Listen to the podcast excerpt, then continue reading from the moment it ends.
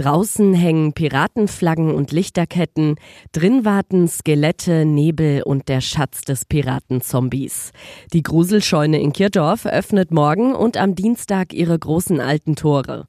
Jeweils um 15 Uhr für die Kids und ab 18 Uhr lauern dann Erschrecker in den Gängen.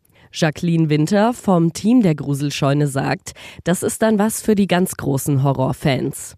Für die ganz Mutigen auf jeden Fall, aber kleine Kinder werden bei uns auch nicht erschreckt. Also wenn kleine Kinder Angst haben, gibt's keine Erschrecker.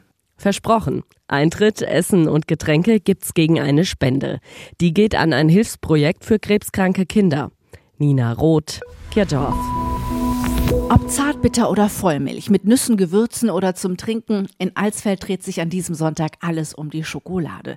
Auf dem Marktplatz findet wieder der schon traditionelle Schokoladenmarkt statt. 15 Aussteller sind mit dabei und auch Alsfelds einzige Schokoladensommeliere Birgit Günther. Die kredenzt jedes Jahr den Leckermäulern aus nah und fern eine schokoladige Besonderheit, entwickelt in ihrer Pralinenküche im Brunnencafé. Das machen wir zusammen mit dem äh, Bürgermeister Paule, mache ich das jedes Jahr und dann zelebrieren wir die Neuheiten oder die neue Praline, die es an dem Tag gibt. Also besser nur wenig frühstücken und ein paar Kalorien einsparen, denn Nussküsschen, Marzipantaler und Vulkanpralinen warten nur darauf, auch verkostet zu werden. Steffi Mosler als Feld.